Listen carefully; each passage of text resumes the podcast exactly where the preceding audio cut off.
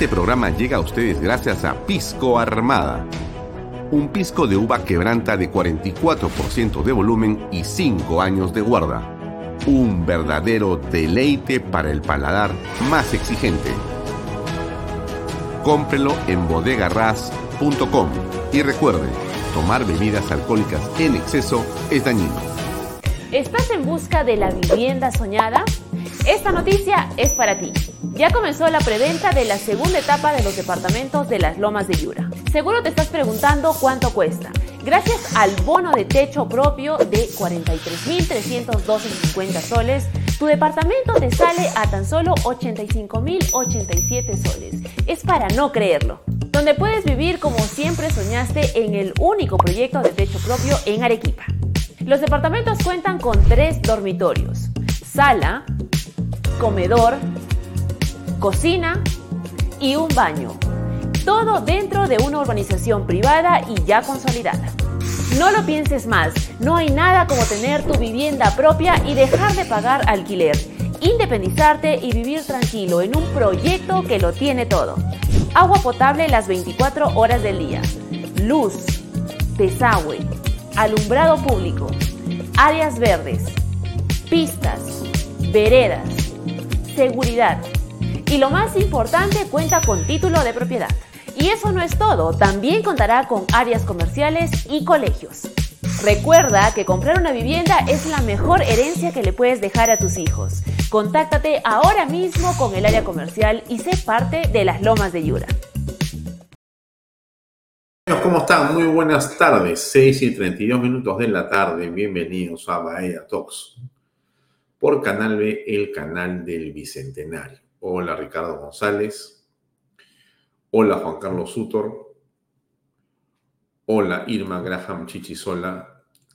Y hola José Luis Lozano Quiroz. ¿Cómo les va? ¿Cómo están? Y bueno, los que se están sumando a continuación, ¿cómo están? Buenas tardes, buenas noches.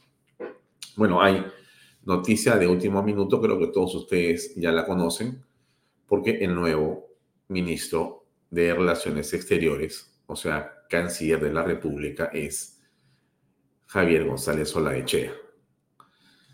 Eh, hasta hace unas semanas, eh, conductor del programa Disrupción aquí en Canal B. Así es. Y un programa que de paso muy interesante que hayamos puesto pausa por la recargada agenda de Javier en diversas cosas que estaba haciendo. Así que nos dijo, pongamos en pausa el programa y regresamos inmediatamente y ahora es canciller de la República. Varias cosas, por cierto, que comentar respecto de ese nombramiento, pero veamos las imágenes de lo que fue eh, hace unos minutos la juramentación. A ver, ahí va, amigos. 2023, guion PCM, que nombra al señor ministro de Estado en el despacho de Relaciones Exteriores. Resolución Suprema número 166-2023-PCM. Lima, 7 de noviembre de 2023. Vista la propuesta del señor presidente del Consejo de Ministros, de conformidad con el artículo 122 de la Constitución Política del Perú, el artículo 15-A de la Ley 29.158, Ley Orgánica del Poder Ejecutivo, y, estando acordado, se resuelve. Artículo 1 Nombrar ministro de Estado en el despacho de Relaciones Exteriores al señor Javier González Olaechea Franco. Artículo 2. La declaración jurada del ministro nombrado es publicada en la página web de la Presidencia del Consejo de Ministros en la misma fecha de publicación de la presente resolución suprema.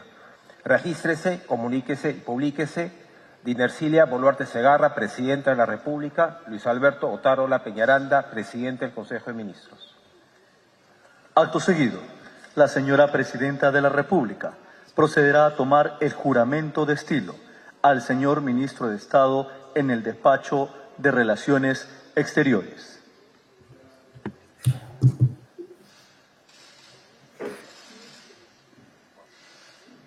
Señor Javier González Olaechea Franco, ¿jura usted por Dios y la patria desempeñar leal y fielmente sin cometer actos de corrupción, el cargo de ministro de Estado en el despacho de Relaciones Exteriores que le confío? Sí, juro, por Dios y por la patria. Si así lo hiciera, que Dios y la patria lo premie y si no, se lo demande. Bueno, de esta manera entonces juramenta el nuevo canciller de la República, Javier González Olaichea.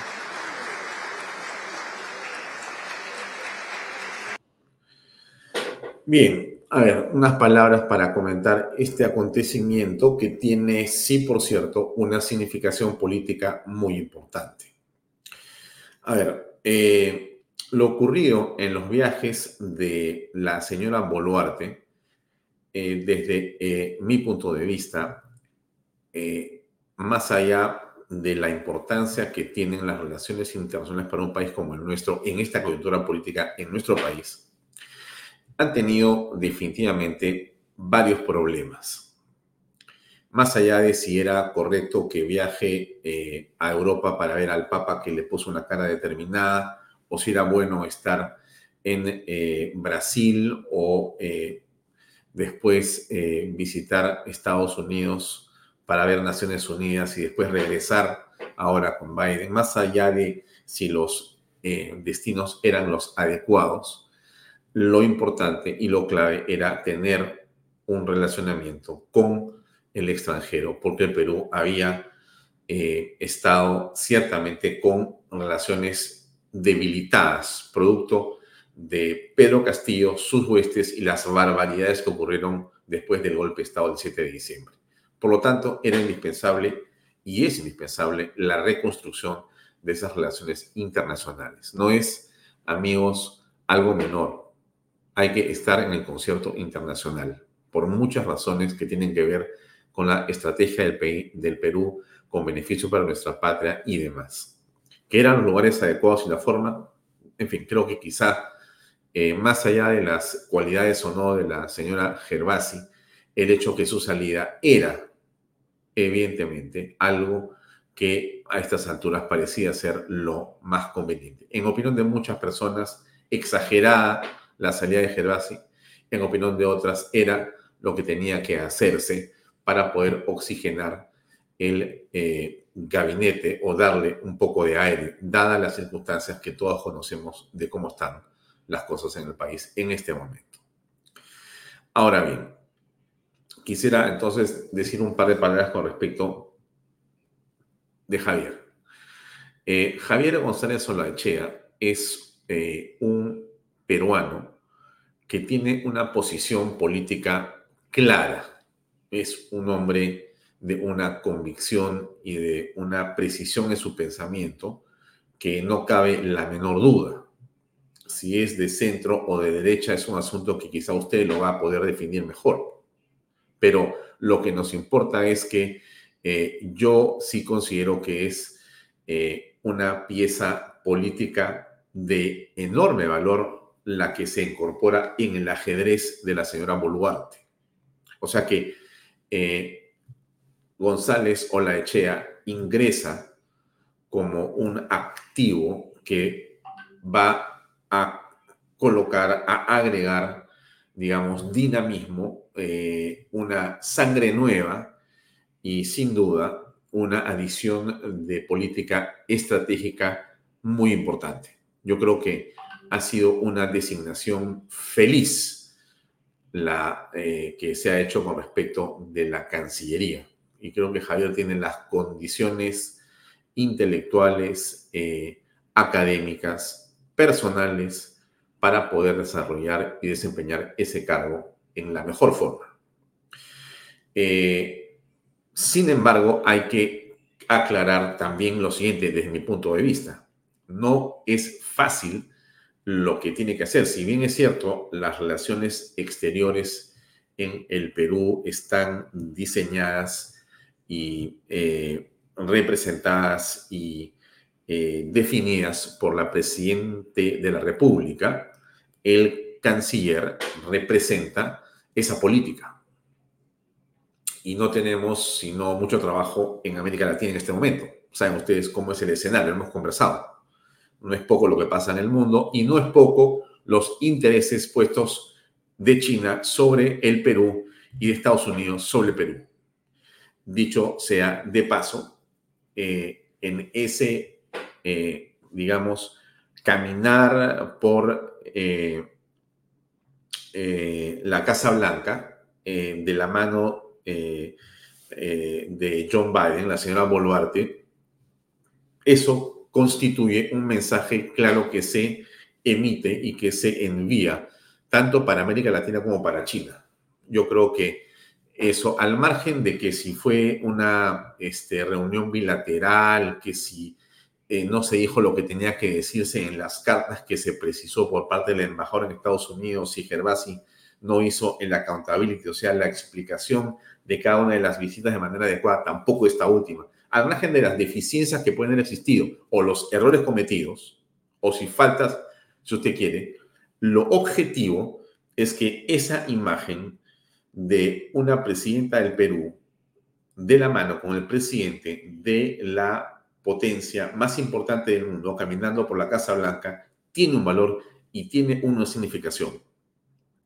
Yo, por si acaso, estoy bien alejado del boluartismo, eh, pero hay que reconocer las cosas porque el Perú es el que finalmente tiene un juego que hacer en este ajedrez de América Latina y del mundo también.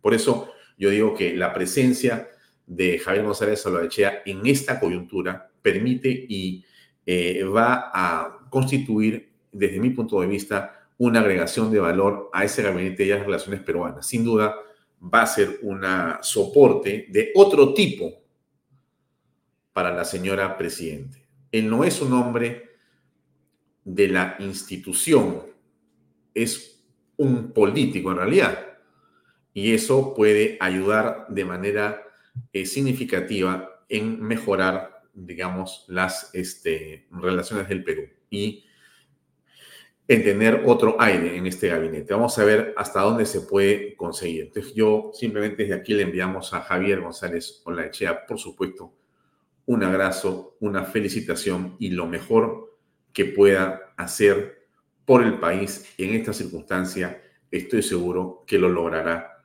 hacer. Dicho esto, punto aparte. Dejemos a Javier González Solachea con su designación importante y plausible. Cuando sale la señora Gervasi, que es la canciller que hoy estuvo en la juramentación también, y bueno, renunció producto de las cosas que hemos dicho que han ocurrido. Eh, el señor Tarola dice lo siguiente, ¿no? Ayer, a ver. Materias referidas a la marcha diaria del país, en primer lugar, yo quería, como presidente del Consejo de Ministros y portavoz autorizado del Gobierno, confirmar la renuncia de la señora ministra de Relaciones Exteriores, embajadora Ana Cecilia Gervasi. Ella presentó su carta de renuncia el día de hoy y, por supuesto, a nombre del Gobierno, expresar el agradecimiento por la conducción de un sector tan importante del país, conducción además eficiente, sobre todo en los momentos más difíciles para la patria. Ana Cecilia Gervasi una es una profesional que se puso a la altura de las circunstancias, defendió a la democracia en el Perú y a nuestro Estado de Derecho en todos los foros internacionales como consta la población, y el día de hoy pasa otra etapa en su vida profesional por, eh, de manera, eh, digamos, profesional y creemos que eh, en las próximas horas, seguramente el día de mañana, estará tomando juramentación él o la nueva ministra de Relaciones Exteriores. Igualmente quería comunicar que hemos tenido hoy día una sesión muy amplia discutiendo un plan de reactivación económica. A ello se ha debido la extensión de este Consejo de Ministros. En este mismo momento, en el Ministerio de Economía y Finanzas, se van a reunir varios ministros con los eh, representantes de los más importantes gremios eh, de la producción y empresariales del país para explicar la situación económica y también eh, plantear una serie de medidas que han sido trabajadas bajo el liderazgo de la presidenta Boluarte y que seguro en su momento el gobierno anunciará. Medidas muy importantes para reactivar la economía, para reimpulsar el crecimiento, para atender esta este problema económico en el que estamos eh, en el país y sobre todo para tomar las medidas necesarias con el objetivo de eh, eh, conseguir el despegue de nuestra economía a partir de los próximos meses. Igualmente, hemos en el sector de agricultura, conforme lo precisará la señora ministra, se han informado sobre los avances en el proceso. Bien, bien. Ahora vamos a, ver. El tema económico, por cierto, está eh, de mal en peor. Contreras no chunta, no eh, la acierta, no logra eh, construir una confianza indispensable para que el Perú pueda relanzar todo el aparato productivo. Eso es en realidad lo que está ocurriendo. Los proyectos mineros no eh, están eh, siendo finalmente colocados con luz verde y estamos en una situación bastante complicada con un crecimiento prácticamente cero. Y cuando se crece cero, se crece un punto o dos puntos, en realidad la pobreza aumenta. La pobreza extrema se incrementa. Y en realidad los que menos tienen son los que más sufren en nuestro país.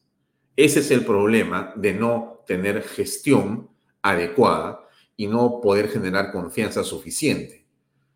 La confianza en este momento tiene eh, un peso que hunde cualquier intento de reflotar la economía y eso es la inseguridad ciudadana.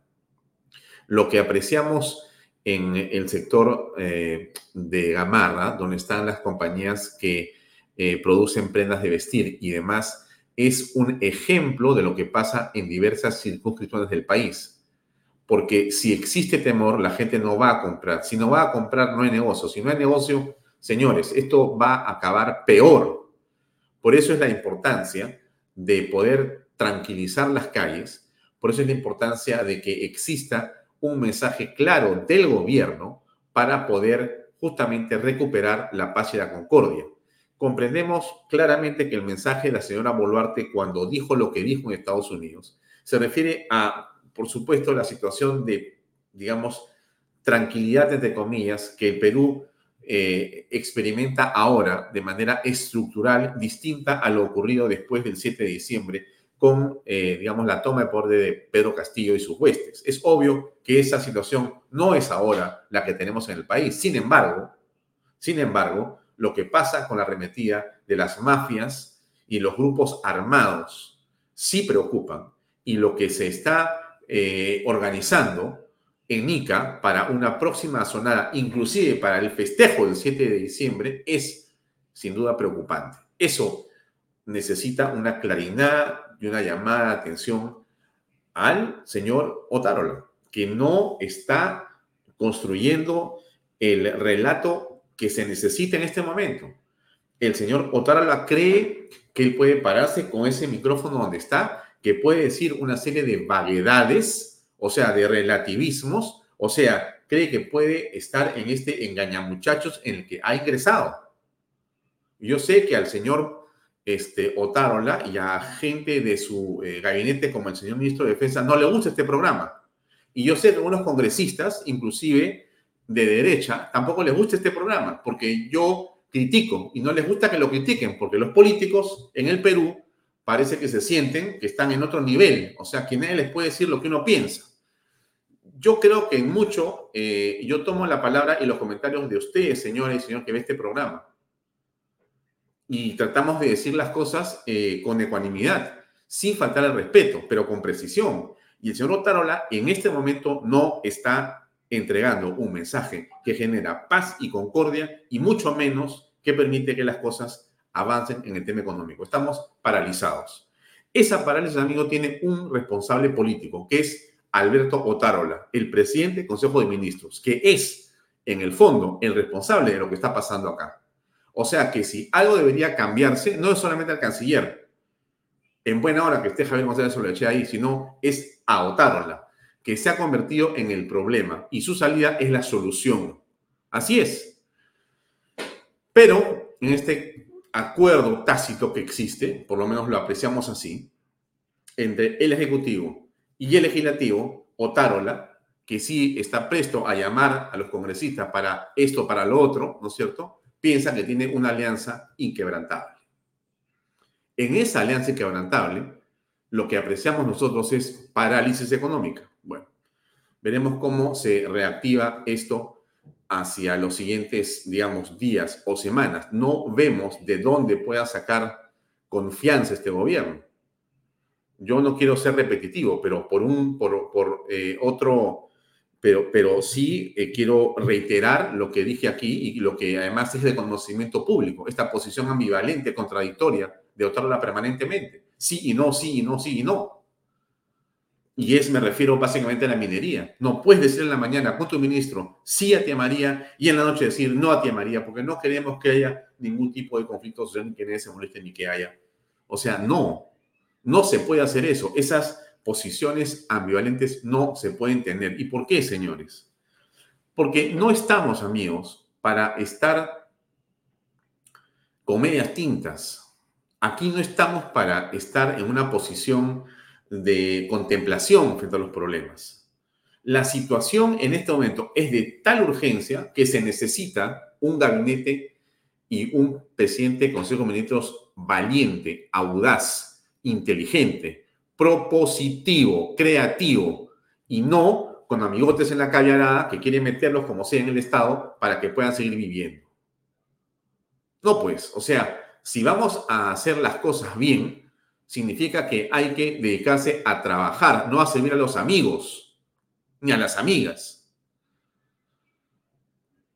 ni a los familiares, porque lo que ha hecho el programa Cuarto Poder el fin de semana es algo que correspondía a un medio de comunicación que ha tenido la información y que la ha puesto para que se desmientan los hechos, si es que a estos no sumados y no concatenados significan el principio de una sospecha que esperamos que, por el bien del país, no se comprueben en términos de corrupción.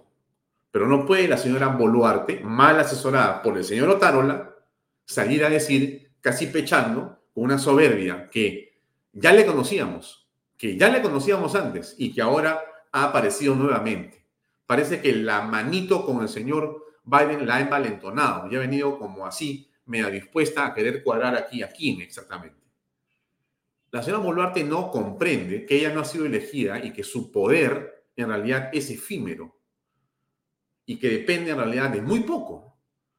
Y esas actitudes que hemos escuchado de la señora Boluarte son sinceramente, desde mi punto de vista, más que preocupantes. Un cambio de tono, una posición de soberbia que nos parece que en muy poco suma y ayuda a encontrar la concordia que necesita este momento en el país. Escuchen, escúchenla ustedes si no, por favor.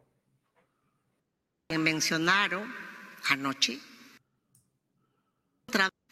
la persona, el familiar a quien mencionaron anoche, no trabaja para el Estado. Y él está en su total libertad de recibir, discúlpenme el término criollo, a quien se le pegue la gana. Yo me pregunto si la señora Boluarte sabe que la relación que tiene ella con el señor Nicanor Boluarte, que es su hermano, es una relación que la ley prevé como una eh, de una, digamos, cercanía, peligrosidad, porque la ley dice que no se deberían hacer relaciones de ninguna especie entre este señor, que es un ciudadano, hermano de la presidenta del Perú, y cualquier otra persona vinculada al poder. Yo me pregunto si en la historia que nosotros y usted conoce, las familias de los presidentes en el Perú han sido prístinas siempre, han sido inmaculadas siempre. Eh, no han tenido ninguna sospecha o complicidad. Me refiero a las esposas de los presidentes, me refiero a los hermanos, hermanas, hijas, amantes y demás. ¿O usted recuerda qué pasaba? ¿O qué nos hemos enterado después de los familiares? Y cuando la señora Boluarte dice, nosotros no somos como el gobierno pasado, el gobierno pasado era también su gobierno 16 de los 17 meses, la señora Boluarte ha sido ministra de Estado de uno de los gobiernos más corruptos en la historia del Perú. Y entonces la señora Boluarte no puede venir a decir acá, porque me parece una absoluta falta de sentido de la realidad, ¿no es cierto?, que ella eh, saldrá con las manos limpias y por la puerta grande. Por la puerta grande es una figura literaria o una metáfora, señora Boluarte, que significa que usted sale por la puerta grande porque ha logrado cosas importantes para el país en opinión de la justamente ciudadanía de ese pueblo. Y la pregunta que yo me hago, tomando los pensamientos de lo que dice la gente en este programa y en la calle, ¿qué cosa grande ha hecho usted en 11 meses?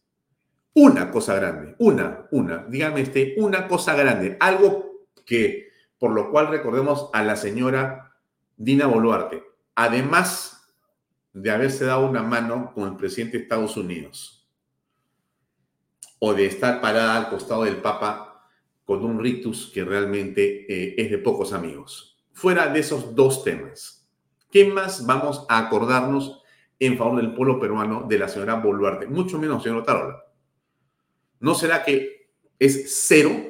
O sea, ¿no será que existe en realidad eh, básicamente un lienzo blanco sobre cosas que no se han hecho? Porque no hay ninguna ley importante, no se ha propuesto nada significativo, no se cambia, no se ajusta, no se elimina la tramitología, no se impulsa la inversión, no se extraba la minería, no se traen nuevos inversionistas de los cuales usted prometió traer del extranjero. O sea, no se han eliminado leyes inútiles, no se ha reducido el Estado, no se ha combatido la delincuencia y no se han resuelto los problemas. Entonces me pregunto, como, como nos lo preguntan las personas que ven este programa, entonces, señora Boluarte, ¿de qué puerta grande usted está hablando? ¿Por dónde cree que va a salir cuando termine su gobierno? ¿Por la puerta de Palacio que ingresó? Porque en el Perú, señora Boluarte, con el respeto que merece su investidura, pero con la libertad que me hace ciudadano de mi país, diría simplemente que muchos presidentes se van por la ventana o por la puerta trasera, como hemos visto. Ajochados justamente por lo que hacen cuando son presidentes y comienzan con los familiares y demás a tener líneas éticas que son invisibles después. Para ellos, los presidentes, para los familiares, para los presidentes del Consejo de Ministros, para sus ministros de Estado y para otras personas. Entonces, tenemos que tener seriedad, señora Boluarte, para plantear los temas. Yo sé que a usted no le gusta este programa, sé que a usted le molesta que estemos diciendo esto, pero lo decimos déjeme decirlo con todo aprecio, con la mejor voluntad. Porque lo que quisiéramos nosotros, como creo que lo quieren todos los que escriben en este chat y que cuyos comentarios publicamos aquí, quieren lo mejor para el país, lo mejor para el país. No molestarla a usted, no molestar al señor Tarola, no. Queremos lo mejor para el país. Ojalá, ojalá, lo decimos también con muy buena leche, que ahora usted que tiene cerca a una persona que conoce de política desde una perspectiva distinta, que es el señor Javier González Solaechea, ojalá que usted pueda escuchar lo que dice González Solaechea. Porque estoy seguro que podría, podría, si usted sabe escuchar y no solamente oír, podría hacer algún cambio en su gobierno y en la conducción que nos lleve a un lugar mejor que el que hemos tenido y tenemos hasta este momento. Hasta este momento, la señora Boluarte simplemente, con el señor Otarola, han hecho cero. Y yo sé que hay gente que me dirá, no puedes decir eso porque nos hemos salvado de Pedro Castillo. Señores, discúlpenme ustedes que les diga lo siguiente. Basta de mediocridades. Basta de mediocridades. O sea, no podemos continuar diciendo o argumentando que podemos soportar, aguantar o mantener esta mediocridad de la señora Boluarte, esta inacción del señor Otarola, porque son mejores del desastre de Pedro Castillo. O sea, ese argumento ya no va para más. Podrían ser los primeros dos meses o tres o cuatro o cinco, pero ¿hasta cuándo vamos a seguir con ese argumento? ¿Hasta el 26? O sea, ustedes saben, amigos, porque lo saben perfectamente, que cada día que no crece el Producto Bruto Interno y que seguimos estancados, la pobreza aumenta, aumenta, aumenta y aumenta. O sea, cada hora hay más peruanos que no tienen algo tan simple como qué comer.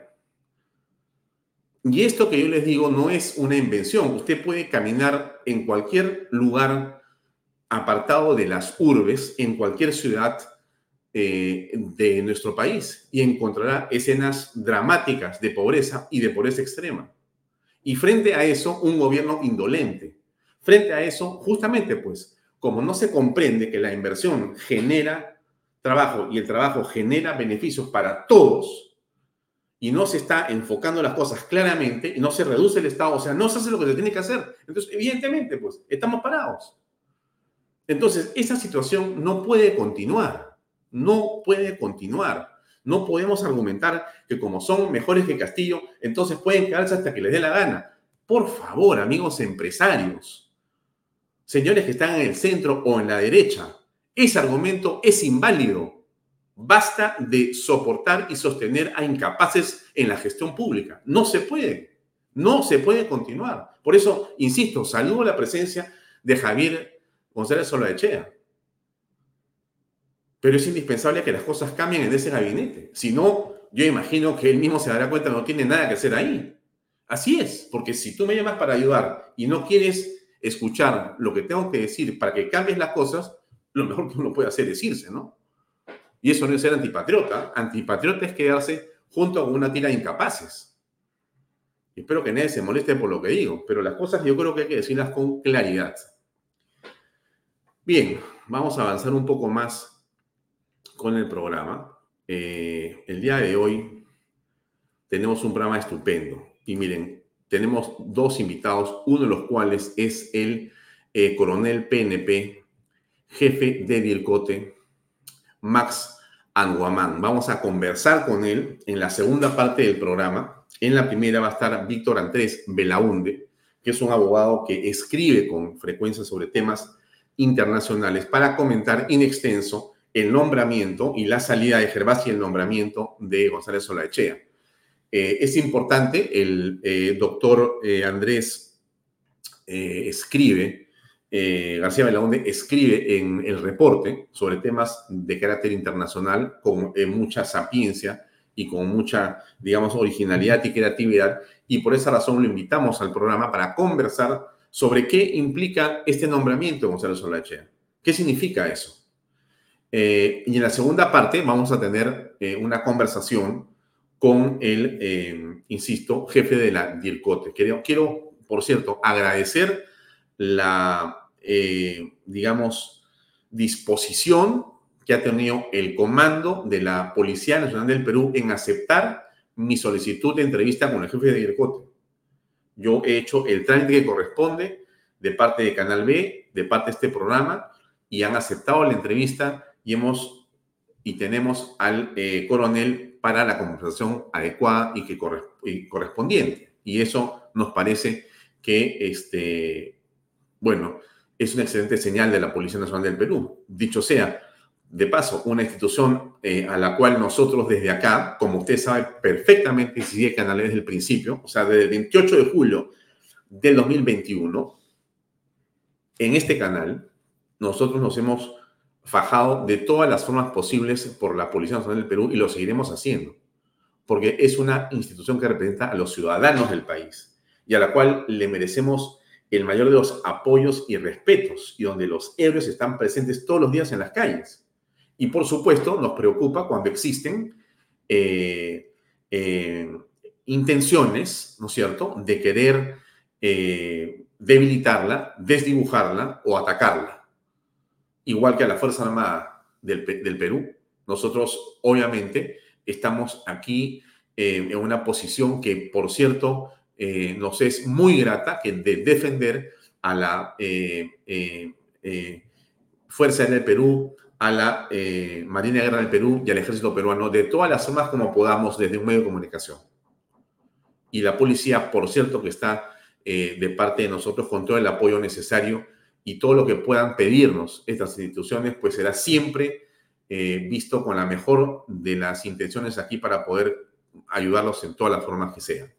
Eh, por eso que agradezco al Comando de la Policía Nacional por haber permitido y autorizado esta conversación que tenemos ahora con el coronel insisto, Max Anguamán. Él es jefe de la DIRCOTE, Dirección contra el Terrorismo. Importante tema tocar con él lo que pasa en Trujillo, lo que pasa con el terrorismo, si está desaparecido o no, si es solamente Sendero o la o si está aquí ya Hezbollah y, o, está acá jamás. Ay, mira, no, Alfonso, has visto, mucho, has visto mucho Internet. No, señores, no hemos visto mucho Internet, hemos visto poco Internet. Más bien, el que tiene que ver Internet es el público de este programa, porque hay que mirar exactamente dónde están los enemigos y saber que el terrorismo internacional está presente cada vez con mayor, eh, digamos, intencionalidad en nuestra patria. De eso vamos a conversar en realidad ahora con el coronel Anguamán. Pero conversaremos también, como le decía yo a ustedes, con este Andrés García Belaunde sobre este tema importante del nombramiento de Jairo González Solachea. Dicho sea de paso, antes de pasarles las y pasar las entrevistas, el día de ayer ocurrió un hecho importante también y tiene que ver eh, con eh, el envío al archivo de este... Eh, el proyecto de ley del Poder Ejecutivo que nombraba a la Policía del Orden y seguridad. Perfecto. Eso ocurrió ayer. Yo hoy día me comuniqué con la eh, presidenta de la Comisión de Defensa, hablé con el congresista, la, doctora Patricia Chineos y con el eh, vicealmirante José Cueto al respecto. Y evidentemente esta ha sido eh, una iniciativa muy importante del Congreso, ha sido claro lo que había que hacer y lo han hecho en esa misma dirección. ¿Por qué, amigos? O sea, ¿por qué esto que le digo yo era importante y por qué es bueno haber enviado este proyecto del eh, Ejecutivo que quería crear esta policía este, al, digamos, eh, archivo, ¿no? Porque en palabras del propio Otárola y el ministro del Interior, equivocadamente ambos, por eso yo les digo que hay que tener con estas personas, no es una fijación con ellos y mucho menos una animadversión. ¿eh? Aquí, señores, el Perú creo que todos lo conocemos bien. Entonces, no hay que estar pues demasiado eh, enredados en las cosas. La cosa es muy sencilla, pero no se puede decir que la policía de orden, esa que se piensa colocar en las calles para que emite los robos de celulares y demás, y que se va a capacitar en seis meses o en un año, va a ser formada básicamente por quienes no trabajan ni estudian, los famosos NINES, ni estudian ni trabajan. O sea, así. O sea, ese es, ese es, digamos, la gran creación de Otárola y del ministro del Interior. Yo, por eso, eh, a mí me parece que lo que uno tiene que hacer acá, bueno, yo no conozco de seguridad. Escucho a los que saben, escucho a los expertos en inteligencia, a los expertos de la policía que están en retiro, a quienes han formado parte del Sistema de Inteligencia Nacional, a quienes han sido parte del eh, Ministerio del Interior y demás que hemos invitado a este programa por diferentes eh, momentos y durante los últimos, no sé, 30 días creo. Usted los ha escuchado. ¿Y qué conclusión sacan estas personas? Que eso que pretende hacer el Ejecutivo es un error. Es un error. Y que más bien podrían perfectamente a buscarse muchas combinaciones para sacar a quienes están en este momento o dando servicios, eh, vigilando embajadas o a dignatarios, o sentados en las oficinas administrativas de las diversas este, instancias policiales, también eh, eh, comisarías, y sacarlos a la calle. Y ganaríamos varios miles de miles de policías si es que se quiere realmente apoyar a la policía, fortaleciéndola para que las cosas puedan mejorar. Señores, ustedes conocen los patrulleros en el Perú. Hay que decirlo. Deben ser uno de los más vergonzosos que existen en América Latina. Si usted me está viendo de otro país, tome una foto y mándela por acá. Porque en realidad eh, uno va a ir a Chile, uno va a Argentina llena de hiperinflación, va a Ecuador o va a Colombia o va a Brasil y da gusto ver a los patrulleros. Pero en el Perú da vergüenza. O ¿sabe qué cosa? A lo que me cuesta decir, me da pena. Y como el gobierno no puede gastar, porque si gasta todo es corrupción, habrá que hacer una colecta pública, pues, para comprar nosotros, los ciudadanos, eh, los patrulleros y ver cómo se los ponemos a los policías, porque como están, están hasta las patas. Estos temas, señores, son los que hay que resolver. O sea, aquí, sinceramente, uno encuentra que las cosas no se hacen. Esto es el colmo. Ministros de Estado, asesores, directores, una burocracia que solamente crece y los problemas fundamentales no se resuelven. No se resuelven. 80 policías o 20 que cuidaban o cuidan a Salas Arenas, como lo escriben en este momento en el chat. Eh, Delia Esther Velasco Marticoreno. O sea, estamos en una situación pues caótica, pero ¿por qué? Yo me pregunto, ¿qué? ¿No sabemos tomar decisiones? ¿No hay capacidad para poder hacer las cosas bien? Por supuesto que sí, pero como dice Juan Carlos Sutor, Ministerio del Interior igual corrupción. ¿Y sabe qué cosa? No se resuelve el problema.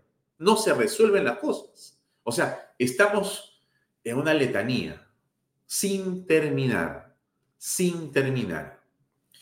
Bien, amigos, lo dejo ahí. Disculpen la verborrea del día de hoy, pero así pasa a veces. Vamos a la entrevista con Andrés eh, García Belaunde sobre el nombramiento de Javier González Olaechea, hoy nombrado canciller de la República, en un acto me parece muy importante para el país. Ojalá, ojalá que la señora Boluarte comprenda, comprenda, escuche lo que puede agregarle a su gestión como presidente del Perú la inteligencia, el conocimiento y la experiencia política que tiene el señor Javier González Olaechea. Vamos a ver hora por hora qué es lo que pasa ahí adentro. Y después conversaremos, como les he dicho, con nuestro invitado eh, de fondo, que es eh, el coronel de la Policía Nacional del Perú, Max Anguamán, jefe de la Dirección contra el Terrorismo. El tema es, por supuesto, la lucha contra este flagelo. Bien, amigos, vamos con las entrevistas. Adelante, por favor.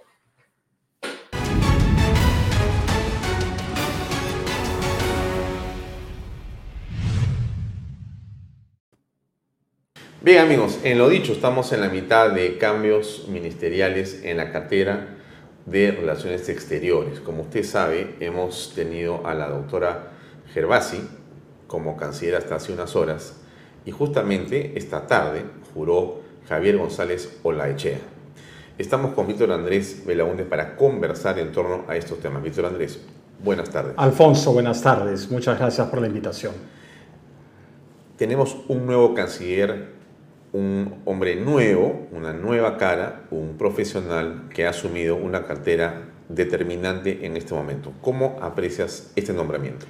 Bueno, en primer lugar, Javier es, es un profesional destacado, es un hombre que conoce la política internacional, conoce las relaciones exteriores, ha trabajado en el sistema de Naciones Unidas, donde ha, se ha desempeñado en posiciones de ya de una cierta importancia en la Organización Internacional del Trabajo y también tiene un conocimiento de todos los aspectos académicos, si se quiere, eh, intelectuales de, de, las relaciones exteriores y de la política internacional. En ese sentido es una persona bastante sólida e independiente. La, la, la señora Gervasi no me cabe duda que es una profesional de, primera categoría, eh, pero las circunstancias políticas han determinado que ella deba dejar el cargo y se oxigene el gabinete con una persona de un perfil un poco distinto. Javier, eh, si bien es una persona que conoce la materia, no es un funcionario de Torretagle y eso sí es un cambio, yo creo que importante y saludable. Yo en los últimos años he hecho costumbre que los cancilleres sean muchas veces embajadores en actividad. Y yo no creo que eso sea siempre saludable. Y lo digo por una razón. De acuerdo a la Constitución, el presidente de la República es quien dirige la política del Estado. Lo hace a través de la Cancillería y con el refrendo del ministro a la cartera, del canciller. Entonces es bien importante que el, que el ministerio, que el órgano del Poder Ejecutivo encargado de ejecutar esa política exterior esté claramente subordinado al presidente y por una persona cuyo encargo sea ejecutar la política exterior que el presidente determine. Entonces, desde ese punto de vista, y sin para nada desmerecer las cualidades de la señora Gervasi, eh, creo que es un cambio que oxigena el gabinete y, y le cambia un poco el cariz de esta cosa técnico progresista que es el perfil que tiene ahora. La entrada de González Arochea le da un perfil político un tanto distinto, un tanto más a la derecha, un tanto menos progresista si se quiere, y, em, empieza a desplazar eh, la orientación política del gabinete más hacia el centro y más hacia la derecha. ¿Dirías tú que eh, Javier es un conservador? Mira, en los, es difícil calificar a alguien de conservador o liberal. Yo creo que hoy día, tal como se ha movido el espectro político, ha acabado en la derecha. Javier colaboró en la campaña de Pérez de Cuellar, el año 95. Se consideraba amigo, colaborador de, Pérez de Cuellar. Entonces, por perfil, yo no creo que él se vea a sí mismo como un representante del conservadurismo en el Perú. Pero a la misma vez, el, el espectro, el conjunto del espectro político se ha desplazado a la izquierda y quienes antes estaban en el centro han acabado posicionados bastante más a la derecha. Pero ese es un, por un tema de la traslación del resto de los actores y de la sociedad. ¿Tú dirías que cuáles son eh, los desafíos más importantes en las relaciones internacionales que tiene el Perú en este momento? Mira, en este momento el Perú enfrenta una serie de desafíos. El Perú en el contexto latinoamericano está relativamente aislado el gobierno boliviano es abiertamente hostil, Evo Morales tiene ambiciones sobre territorio peruano, tiene una alianza no santa con Irán, que en medio de sus locuras podría hacerlo pensar en escenarios descabellados que no podemos descartar. Colombia está gobernado por una persona hostil al Perú. Brasil está siendo prudente, porque Brasil con Lula nunca van, a pesar de que sea Lula, nunca van a ser furgón de cola de México. Entonces eso los hace ser independientes y prudentes, pero Lula no es pues un régimen amigo del Perú, es un régimen que está actuando con prudencia. Con Chile ocurre una cosa parecida. No es un régimen amigo del Perú, pero está muy debilitado internamente y la relación peruano-chilena ya tiene una propia dinámica. Argentina estamos en compás de espera de qué pasa en las elecciones, pero si sale electo Massa, es una mala noticia para el Perú, porque continuaría el aislamiento. Y bueno, Maduro es enemigo del Perú de todas las democracias. Al mismo tiempo, hay un acercamiento interesante de Estados Unidos. Estados Unidos ha preocupado de dar muestras de apoyo al gobierno eh, de Dina Boluarte, y ello por dos razones. La razón inmediata, si se quiere, es este contexto del chavismo, del socialismo del siglo XXI, y la razón mayor es China. Realmente en Estados Unidos hay una preocupación cada vez mayor por la penetración china y la, agresividad que está teniendo China en todos los frentes. La cumbre en Washington que es el que desató la salida de Gervasi. La salida de Gervasi en medio de todo este debate sobre la naturaleza de la reunión o no reunión de la presidenta Boluarte con el presidente Biden, oscurece la importancia de esta cumbre. Esa cumbre marca un punto de inflexión y un deseo del gobierno de Estados Unidos de contrarrestar la influencia china en la, en la región. Yo te diría que en ese sentido, coger de la mano a la señora Boluarte por parte de John Biden es evidentemente, y se lee así en el lenguaje de los gestos en las relaciones internacionales, como un mensaje clarísimo de los Estados Unidos hacia el continente y hacia el mundo. ¿Eso se puede leer así o es una exageración? Totalmente de acuerdo. Eh, que quizás la, la, manito haya sido relativamente casual puede ser, pero que hay un deseo de apoyar al gobierno del Perú es claro. Hay un deseo de apoyar al gobierno del Perú frente a los intentos desestabilizadores que vienen de Bolivia, que vienen de Venezuela, que vienen de México, que podrían venir de Petro. Es un mensaje para China, nos vamos, no les vamos a dejar la cancha libre. Incluso en el, aspecto económico, puede ser que algunos no, no lo entiendan eh, inmediatamente en el aspecto económico empresarial, tenemos el puerto de Chancay quizá desatando preocupaciones en, el gobierno de Estados Unidos y, en muchos otros frentes. Y ojo, ese 60% China, 40% Volcan, pero Volcan es una empresa que está atravesando una coyuntura difícil. Actualmente es controlada por el grupo suizo Glencore y si eso lo vendieran, ¿quién lo comprarían? ¿Otro chino? Mm, yo entendía que Glencore ya estaba, al contrario, y que había eh, pedido o había acordado o había logrado que se retirara, digamos, de la gestión principal Volcan.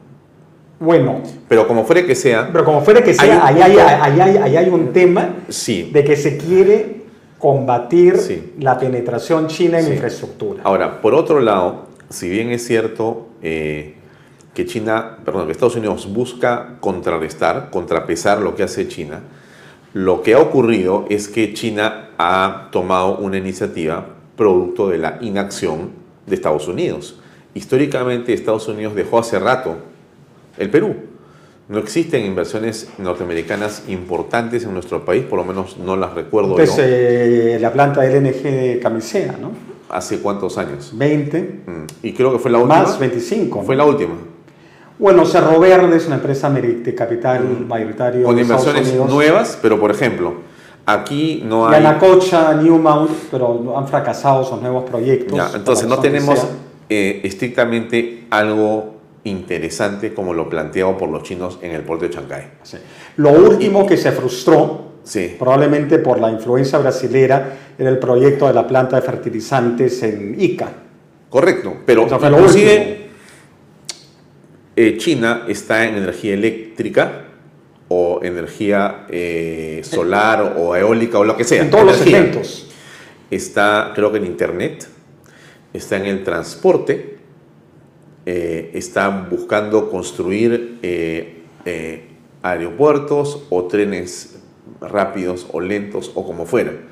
Está en el mundo de la infraestructura portuaria, como es el caso del puerto de Chancay, y está en un montón de otras cosas que no sabemos. Los chinos y por, están por medio de empresas estatales. Ah, y en la minería, perdón. ¿ah? Y en minería, y por medio de empresas, estatales, Que tienen una fachada de empresas privadas, pero que sabemos todos que en, en última instancia no existe la empresa privada porque todo es del Estado. Al menos eh, lo que ha venido al Perú. Claro, además, eh, ¿qué es lo privado? Un porcentaje. Tú tienes en China la posibilidad de tener una iniciativa privada. Entonces creas lo que sea automáticamente el gobierno te dice, ya, pero nosotros tenemos que ser parte de eso para que tú puedas funcionar. Y el gobierno toma una parte. Y termina siendo tú parte del Estado. Así O sea, no hay forma. Y el señor Xi Jinping tiene un deseo de controlarlo todo. Perfecto. Entonces, esa es, digamos, eh, la actitud, la personalidad estratégica de los chinos con el Perú y en esta parte del continente en general han visto claramente el puerto de Chancay con ese calado que tiene para que entren esos, esos buques gigantescos. Brasil ha dicho, esta es mi oportunidad.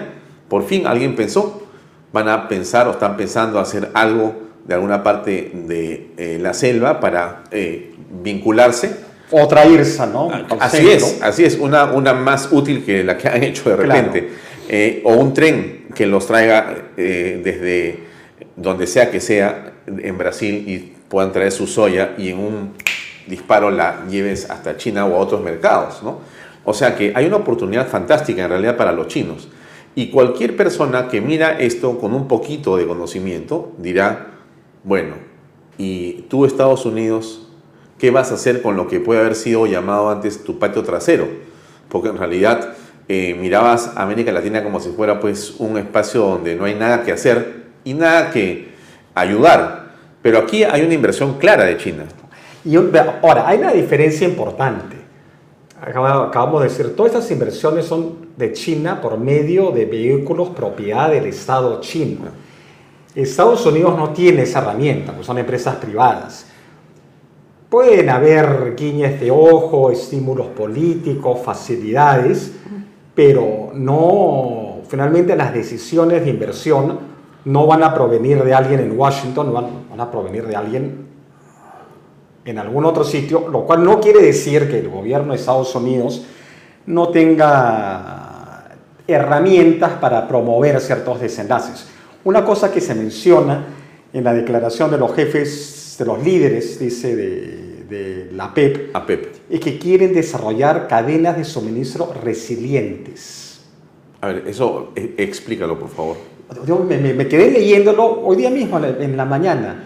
¿A qué se pueden querer referir? Bueno, yo pensaría, lo primero que se eh, viene a la mente es que, había, que Estados Unidos se ha vuelto muy dependiente de cadenas de suministro con base en la China o en el Asia Oriental y quieren traerlas de regreso a Estados Unidos o al continente americano. Para que estén esas cadenas de suministros en, una zona, digamos, más segura, más cercana también, donde ellos tienen más influencia.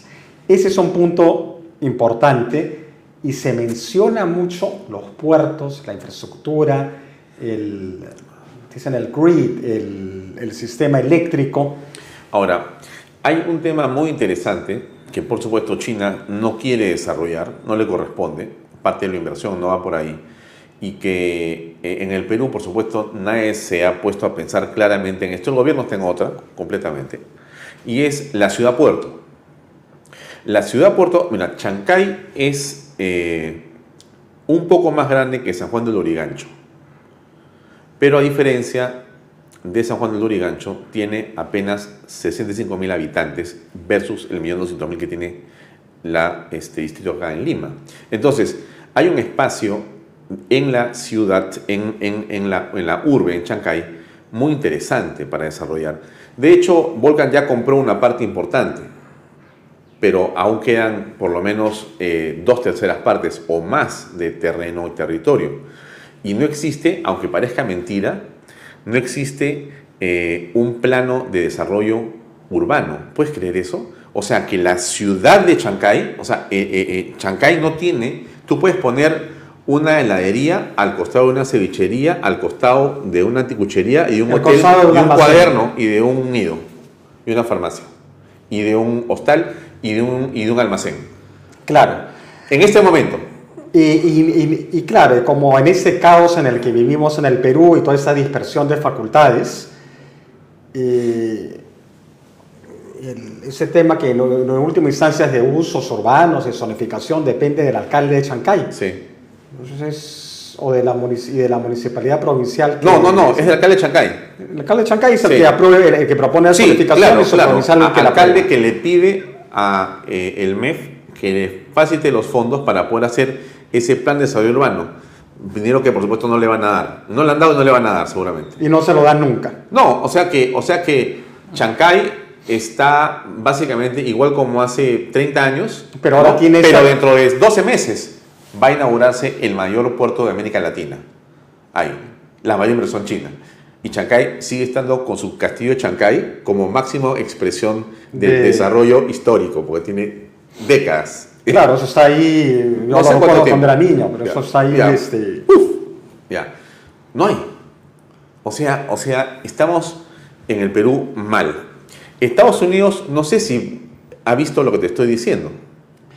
Pensaría que lo han visto, al menos desde arriba. Eh, ciertamente no a ese nivel de detalle, pero es, mira, yo, yo acabo de estar en Washington en una conferencia en que se han tratado estos temas y es clarísima la preocupación del gobierno, de los diplomáticos, del, digamos, del establishment, del sistema por la penetración china en la región. Y eso unido a la coyuntura internacional hace que ellos se sientan en ese momento como desafiados y que tienen que responder. Entonces, en este contexto que estamos hablando de todas estas inversiones, y otras más de los chinos. Está Chinchero como aeropuerto, los trenes de cercanía y un montón de cosas más. ¿no? aparece Javier González Olaechea como canciller, jurado hace minutos. Eh, es una oportunidad para el país para lograr hacer cosas a través de la experiencia y la inteligencia de Javier González Olaechea. Ciertamente, que no va a ser fácil, ¿no? Ciertamente no es fácil porque este es un gobierno que, salvando las enormes distancias con el de Castillo, eh, en lo económico no termina de tener la dirección clara pero al menos en Cancillería sí puede haber alguien que ayude a empezar a, reorientar el foco, el centro de prioridad, el centro de, atención. Algo que será determinante es cuáles son los instintos de la Presidente. ¿no? Eh, hay cosas que no se aprenden en la, universidad, en el colegio, leyendo libros, es el instinto, el olfato de la cabeza cómo sientes que vienen los vientos, dónde sientes que están los peligros y los desafíos. Eso tiene un aspecto gutural, porque es, actúa sobre muchos factores desconocidos. De las cuatro viajes, en dos ha estado con Biden. Ella. Sí. E, el viaje a ver el Papa sido no, En realidad era... Además para que el Papa le ponga mala cara. Sí, e, e, Ahí se ha expuesto a ser maltratada tontamente. Eso ha sido un error. En las Naciones Unidas estuvo en, una, en un saludo. Así es. Sí, pero son gestos que terminan estando de la mano en la Casa Blanca hace unos días. eso es importante porque ayuda, porque el Perú está aislado en Latinoamérica y necesita alguna fuente de apoyo. Y, necesita Boluarte ir a la reunión de eh, APEC, si no me equivoco, que es en San Francisco, puede ser, en las próximas semanas. No sé si va a poder ir con todo lo que se ha armado. Claro, pero con González Olaechea, con, con Javier sí lo va a poder hacer, pues, porque Javier tiene mucho más ascendencia que Gervasio en el Congreso. Y Javier podría hacer una cara nueva y una promesa y compromiso distinto. Y Javier no va a ser tan tonto de no hacer una accountability cuando regrese. O sea, no, claro. Javier... Y, y no comunicarse erróneamente para... La canciller no hablaba. O sea, fíjate, de los cuatro viajes, ¿tú recuerdas lo que pasó en alguno de ellos? No. Hemos visto unas cuantas fotos, unas cuantas fotos. Una torpeza. Ese, ese fue uno de los problemas, pienso yo, cuando el canciller de la República es un diplomático en ejercicio. Está en cierta forma restringido en lo que puede hacer, en lo que le puede decir al presidente, en lo que le puede decir a sus colegas de quienes es circunstancialmente jefe. Entonces, no tiene total libertad de acción. O sea, una mirada, como tú dices, quizá en exceso burocrática, podría haber constreñido o reducido el papel de la señora Gervasi. ¿Podría haber sido? Podría haber algo de eso. El señor González Solachea no tiene ese problema porque él es un funcionario retirado de Naciones Unidas, regresa a su casa. Eh, no es que está peleándose con colega que después lo va a nombrar embajador cuando deje de ser ministro y baje a Liano. No, es, tienes mucha más libertad de acción y no te debes favores internos en, las dinámicas de toda organización, lo cual no tiene nada de malo. Si tú has hecho toda tu carrera en Torre Tagle, le tienes que guardar lealtad a ciertos funcionarios que te han ayudado a ascender, que te han promovido, que te han calificado bien, etcétera. Esas son cosas que, responden a la, elemental naturaleza humana y no podemos ir en contra de ello. Entonces, el, por eso yo siempre digo que no ha sido una tendencia sana que el ministro sea un funcionario en actividad o, incluso un funcionario retirado. Eso es al menos a mi parecer. Entonces, diremos quizá, eh, Víctor Andrés, podríamos concluir quizá que estos nuevos vientos en Cancillería podían oxigenar el gabinete completo? No sé si el gabinete completo, pero le, da una, le debe dar una bocanada de aire fresco. Creo que nadie esperaba la designación de Javier como canciller. Eh, se esperaba algún otro funcionario similar a los anteriores, perfectamente respetable, pero dentro de la misma línea. Entonces, este es un cambio de giro es un cambio con una componente político importante. Así es, y que obliga al Fujimorismo y a otras bancadas del Parlamento Ah, no obliga, porque nada obliga, pero sugiere la importancia de tener prudencia en los meses siguientes. Ya depende de la habilidad del nuevo canciller, de cómo se maneja en, su cartera. ¿no? Muy bien, bueno, te agradezco mucho por habernos acompañado en este programa. Muy interesante porque han ocurrido muchas cosas que estaban inesperadas. Eh, por el Perú es así, pues, ¿no? Inesperado. Todos los días pasa algo nuevo. Algo diferente y diametralmente distinto en todo caso. Gracias por acompañarnos. Gracias a ti, Alfonso, por la invitación. Muy amable. Amigos, eh, vamos a una breve pausa comercial o en todo caso un breve logotipo y regresamos enseguida con eh, la conversación con el coronel de la Policía Nacional del Perú, Max Anguaman. Adelante.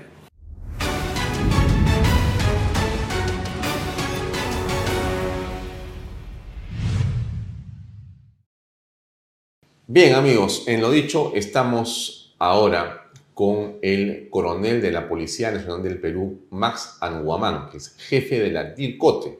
Vamos a conversar sin duda sobre uno de los temas que creo que a toda la opinión pública nos preocupa, que es el terrorismo y la lucha que desarrolla la policía en el Perú. Coronel, gracias por acompañarnos. ¿Cómo está? No, es un gusto realmente. Este, saludo a Canal B. a Canal B, a los seguidores de, que usted tiene y reciba por el saludo del ministro del Interior y el alto mando de la Policía Nacional a su disposición.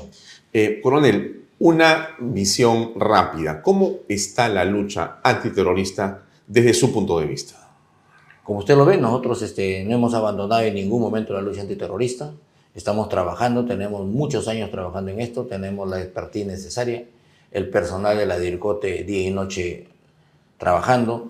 Son operaciones de largo aliento, por supuesto que acompañadas con el Ministerio Público y como acaba de ver, los resultados lo acabamos de demostrar hace poco con esta operación que hemos hecho contra este organismo generado de sendero luminoso denominado Voluntad Transformadora.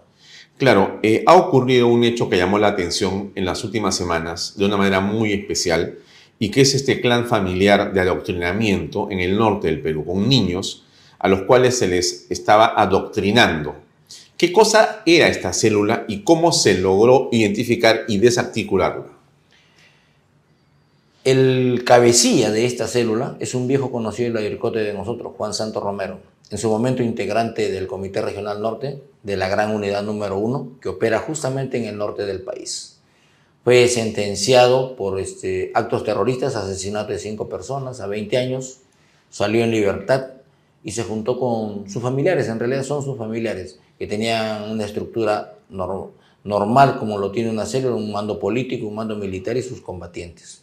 Lo que llama la atención que son este, familia, pero todos enfocados y siguiendo los lineamientos del pensamiento Gonzalo. Ese documento que nosotros encontramos en el 2008 que se llama este, La construcción del partido hacia una segunda reconstitución apuntando al segundo congreso. Necesario para ellos, ¿por qué? Porque con ello van a sancionar a los nuevos cabecillas que deben de seguir la lucha popular que ellos no han abandonado, por supuesto. Usted se refiere que este cabecilla ya había terminado su condena, había salido libre? Por supuesto que sí. Él, entre comillas, había sido rehabilitado, pero ya lo vemos de que no. Ahora se enfocó en los niños, que es lo que les estaba envenenando el alma con el pensamiento Gonzalo.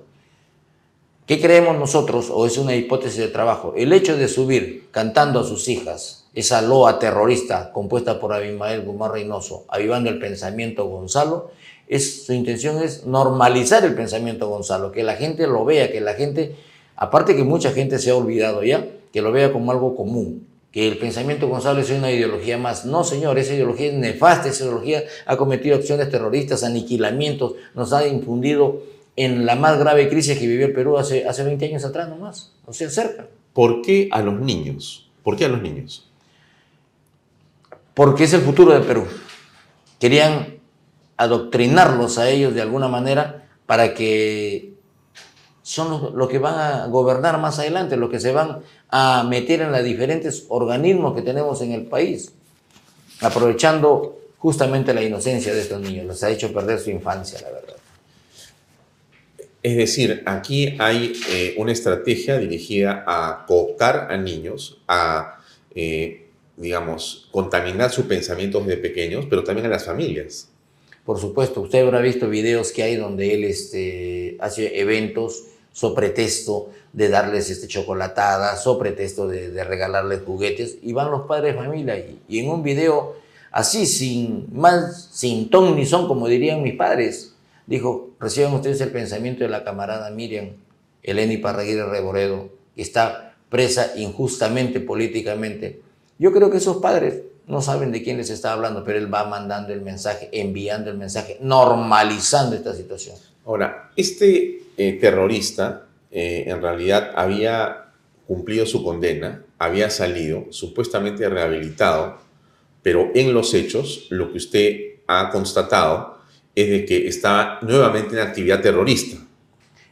Para mí él nunca abandonó, porque los documentos que hemos encontrado son los documentos que han salido del penal para que no olviden y mantengan en vivo el pensamiento Gonzalo, siguiendo los lineamientos de la nueva fracción roja de Sendero Luminoso que en su momento lo dictaminó, ejecutó y sentenció a Abimael Guzmán Reynoso. ¿Qué dijo él?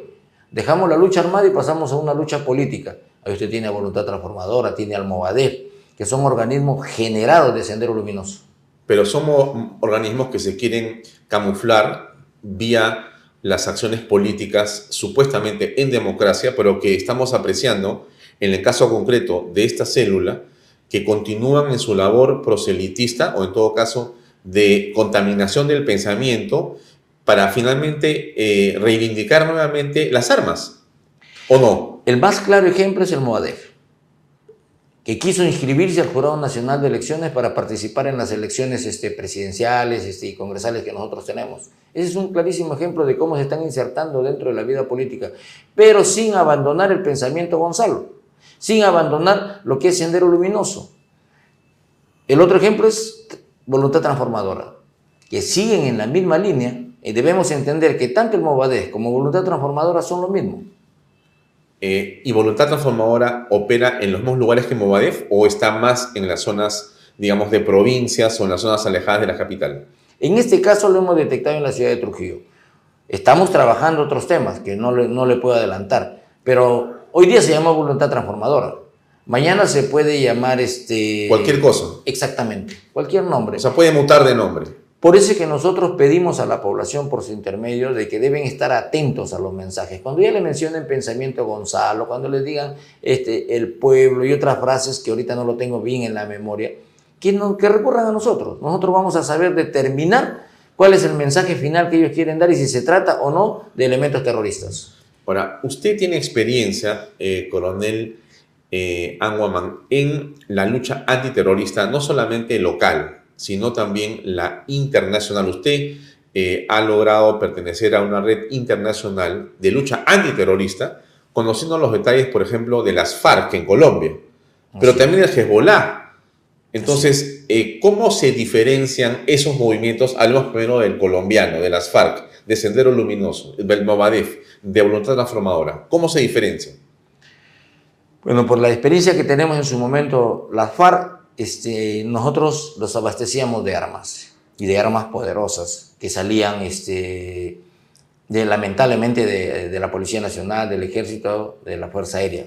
Todo eso ha sido denunciado, hemos detenido toda esa red, incluso conseguimos nosotros, este, usando la resolución 1373 del Consejo Civil de las Naciones Unidas, que permite el intercambio operacional de inteligencia, hacer operaciones combinadas con el Ecuador, cuando detuvimos al principal eh, abastecedor de armas para la FARC, que es este Freddy el Perro, Freddy Vitaliano se llamaba algo así. Purgó condena acá y está en libertad. Esas operaciones se han desarrollado acá.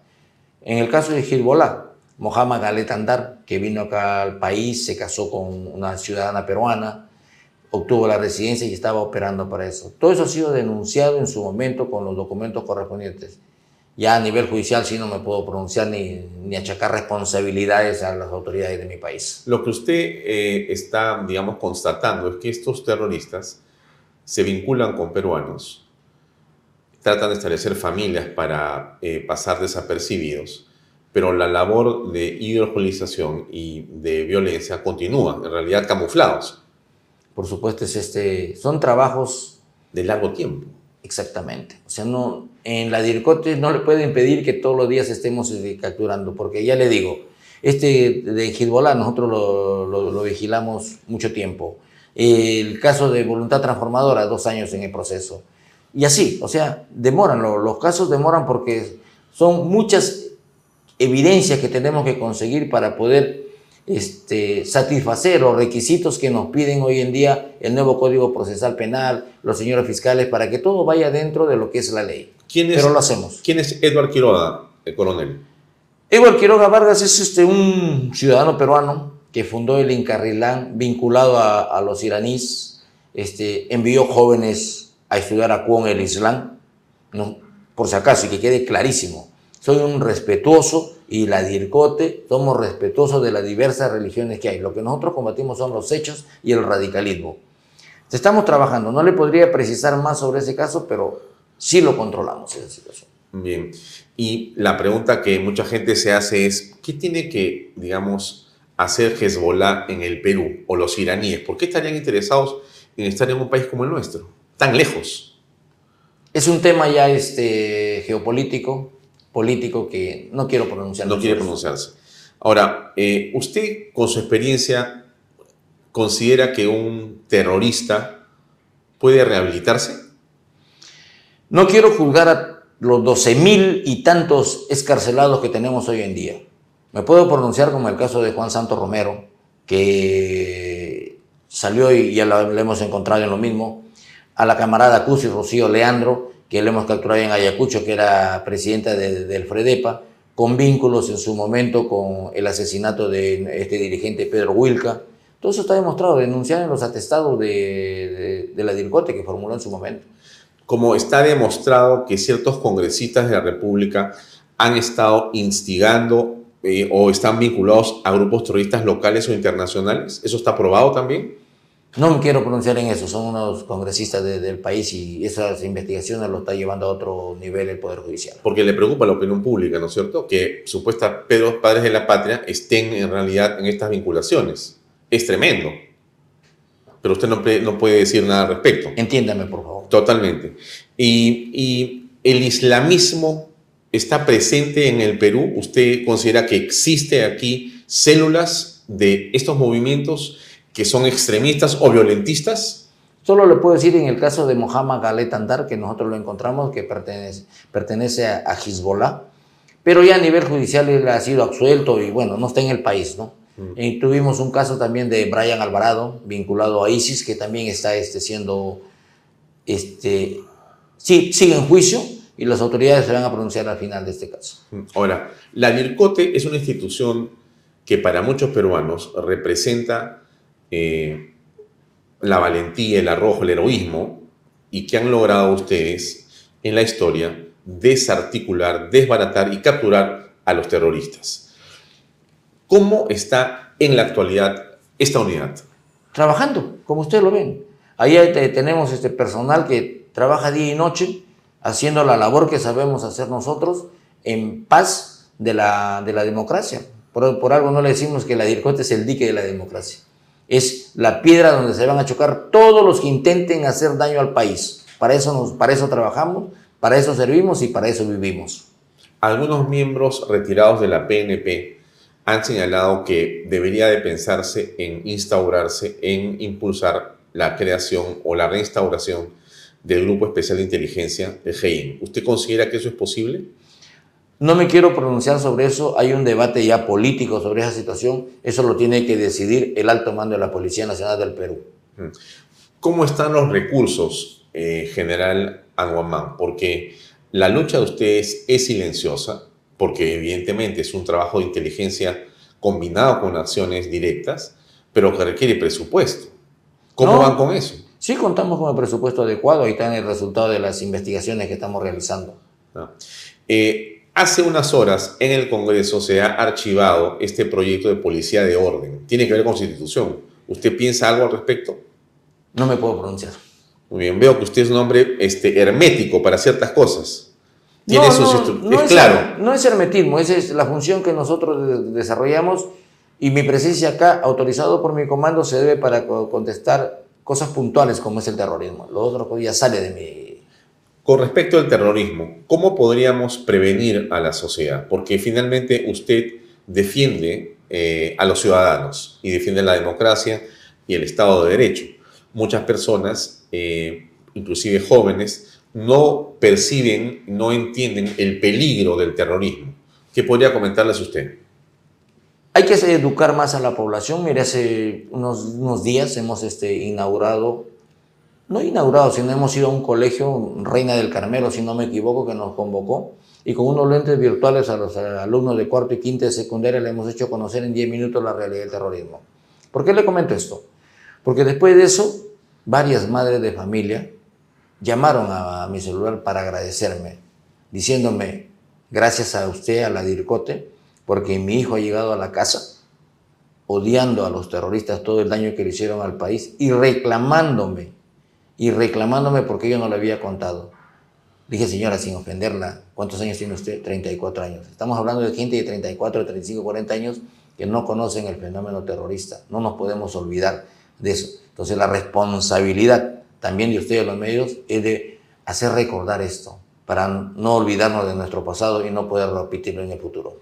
Mm, porque la gente se ha olvidado y otros no lo eh, comprenden, creen que el terrorismo, por ejemplo, cuando nosotros apreciamos estas bandas de delincuentes con armamento pesado que salen en videos amenazando, eso es un terror, eso es terrorismo. Por supuesto que sí. Eh. La ley es clarísima, la 25475 es clarísima, sanciona ese tipo de acciones que causan zozobra, temor a la población, pero se ha, malinterpretado diciendo que tú tienes que pertenecer a Sendero Luminoso, a la MRT o cualquier otra organización para que te sancionen con esa ley. No debería ser así. O sea, ¿qué quiere decir, coronel, que es claro que las acciones que eh, imparten temor, que imparten terror, que están y estamos apreciando que no corresponden a Sendero o a la MRTA también son terrorismo de Estado, terrorismo contra los ciudadanos. Por supuesto que sí. Eso, si revisen la 25475 está clarísima, pero ha habido interpretaciones ¿no? a, otros niveles donde se le ha dado otro viso. No quiero hablar más sobre ese tema, pero hay que verlo. Ustedes lo revisan y se van a dar cuenta. Ahora, usted es un hombre con mucha experiencia Entiendo que usted tiene décadas. He leído en algunas publicaciones que usted, si no me equivoco, tiene más de 30 años, coronel, eh, en la policía, pero en el eh, espacio de la, eh, del antiterrorismo. ¿Esto es cierto? Sí, tengo 30 años en, en, la Dirección contra el Terrorismo, unidad a la que le debo muchas cosas, a la que quiero y la que juré defender hasta el último día que yo esté ahí. ¿Podría entonces decirse que se venció al terrorismo se está y se continúa la lucha contra este flagelo? ¿En qué estado nos encontramos? Militarmente le hemos vencido. Lo que ellos han aprendido a caminar dentro de la ley. Ya tenemos al Moadé, ya tenemos en su momento a, los abogados democráticos que le llamamos nosotros, que los han cambiado, se llama Ratio Juris. Tenemos al trabajo que están realizando en diferentes, en diferentes sitios sin entrar a esto. Nosotros pensamos que terrorismo es ver volar un, coche bomba, un aniquilamiento selectivo como lo estamos viendo en Hebreo. No, esta es otra modalidad. Ya le digo, veamos bien lo que está sucediendo con el Movadez, veamos bien lo que está sucediendo con Voluntad Transformadora, que están caminando casi en el límite. Tenemos a Juan Santos Romero, que estuvo de sereno en la ciudad de Trujillo, que incluso se inscribió en un partido político. Entonces, a eso están apuntando ellos, a infiltrarse. Están haciendo un trabajo primero de captación, después de adoctrinamiento y al último infiltrarlo en diferentes... Es, pero eso está escrito, eso está en el, en el plan de construcción del Sendero Luminoso. Eso lo descubrimos hace muchos años. No olvidemos que Abimael Guzmán Reynoso dejó la lucha popular, que eran los atentados que le estoy mencionando, para pasar a una lucha política, que es justamente esto. Y creo que hay eh, personas que no tienen conciencia de que es así, ¿no? Creen que no estamos y que algunos dicen inclusive, eh, coronel Anguaman, que eh, Sender Luminoso y el MRTA ya no existen. Les invito a, a que vean lo que está pasando hoy en día. Si se puede decir que no existe. Una opinión de trabajo están más vigentes que nunca. Y entonces lo que queda aquí es tomar conciencia y apoyar a la Policía Nacional. Por supuesto, no deben dudar de su Policía Nacional. Nosotros estamos trabajando día y noche. No parece muchas veces, pero lo estamos porque, le vuelvo a decir, Ahora es más complicado que antes. Antes pues usted miraba volar un coche bomba, identificaba las células, se iba ya. Pero hoy en día, mire cuánto tiempo demora un caso. Estoy hablando de casi dos años de un proceso seguido con el Ministerio Público para arribar después de dos años. Pero en esos dos años, ¿qué están haciendo ellos? Mm. En las investigaciones hemos descubierto que Juan Santo Romero, en una casa, los domingos llevaba niños, pero los padres, como es lógico, no quieren este, denunciar ese tema porque ellos piensan de que pudiera haber alguna represalia. Eso lo pienso. Desde acá, les digo que no, al contrario, ayúdenos a identificar y ellos mismos que conversen con sus niños que ya han sido infectados. Estamos hablando de que este los, tenía en una casa con el pretexto, lo timaba a esa gente diciendo que era psicólogo y les iba, y les iba a dar terapia. Miren la terapia que les ha estado dando. O sea, una manera de combatir claramente y de ayudar a la eh, es diciéndole a los eh, eh, ciudadanos, a los padres de familia, que si ven estas situaciones, que llamen por teléfono a la DIRCOTE, que se comuniquen con la Policía Nacional y que no tengan temor a ello. Por supuesto, el otro día conversando con nuestra ministra de Educación de este tema, que ella está muy preocupada por esto, ella le ha nacido la idea de crear que este, una línea para que los padres o los alumnos denuncien al Ministerio de Educación y ellos nos pasen a nosotros, que por supuesto con el expertise que hay ahí vamos a poder determinar qué mensajes se están dando, porque no todos los mensajes son terroristas, por supuesto. ¿no? Muy bien, coronel, le agradezco mucho por su tiempo, muy amable por habernos acompañado en esta conversación. A usted por colaborar con, con nuestro, con nuestro Perú, para que la gente conozca este caso y que ya vean de que no es cosa del pasado, están presentes. Gracias, coronel. Vamos a una pausa, amigos, y continuamos con Vaya Talks.